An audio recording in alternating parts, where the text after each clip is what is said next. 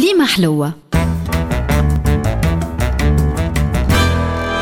مع الطاهر الفازع مشكل آه، البطالة ولا المشكل رقم واحد في تونس؟ وهالمشكل مش حكر على بلادنا أما على جل بلدان العالم خاصة الترورة. وماهوش جديد أما مطروح منذ آلاف السنين. كلمة chômage جاية من اللاتينية caumare اللي تعني الراحة وقت السخانة. ما نسميه إحنا بالقايلة. وكذلك من اللغة الإغريقية kauma اللي تعني سخانة كبيرة أو شيلي. والمصدر يقرب الكلمة calme. وال chômage في ال antiquité كان معناها راحة قصيرة بين أوقات العمل. وكلمة travail كانت تكتسي صبغة العقاب بما أنه الكلمة مشتقة من tripalium اللي هي آلة تعذيب كانوا جدودنا الرومان يعذبوا بها العبيد باش يعاقبوهم. وحتى في العربية كلمة مهنة مشتقة من إهانة. على خاطر الأسياد مركنتية ما يخدموش وما يخدموا كان الحثالة والأوباش. وعلى ذاك المثل التونسي يقول حر يخدم حر كان من المر. ويقول اللي ما تعملوا لذراعك ما تحسبوش متاعك. ويقول الشاقي والمرتاح ما يباتوش فرد مراح. ويقول اخدم يا على الراقد الناعس. ولذا إحنا نتعجبوا كيفاش البطالة في تونس يتشكاو من البطالة. وقت اللي البطال هو سيد الناس وصلوا حتى عملوا ثورة جملة واحدة ويطالبوا بالشغل والكرامة. بجاه ربي مش عوج يزوك منه البقر. تي هما السيد ديجا. كلمتين ما يركبوش على بعضهم. المهنة كيف ما قلنا من إهانة.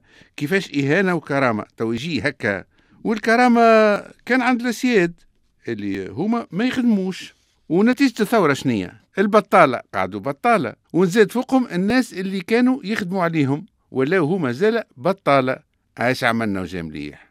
بورتون الزين نبهكم وقالكم سي ديجا ولا سوف تندمون. هاوكا كنتوا في الشمراء وليتوا بقبو في العصور الماضية كانوا البطالة يعيطوا لهم فاجابون ولا مونديون يعني همال وإلا طلاب. وكل الأنظمة عبر التاريخ كانت تعتبر أن البطالة تهدد الأمن العام. وفي الحضارات الكبرى ما كانوا يحبوا الفراغ الوظيفتي كان عند الأغنياء والفنانين بأنواعهم والسياسيين. وعلى ذاك السياسة ما تتسماش مهنة أما فن. كي المزود والسياسيين يصوروا برشا فلوس من غير ما يخدموا.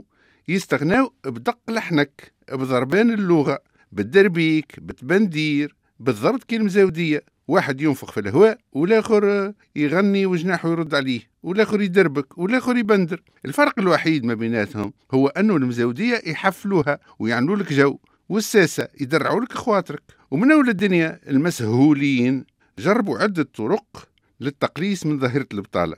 من وقت الإغريق والرومان التجؤوا لطريقة معروفة ألا وهي الحظائر اللي إحنا نسميها الشمراء فين يخدم فلان يخدم في الشمراء العز.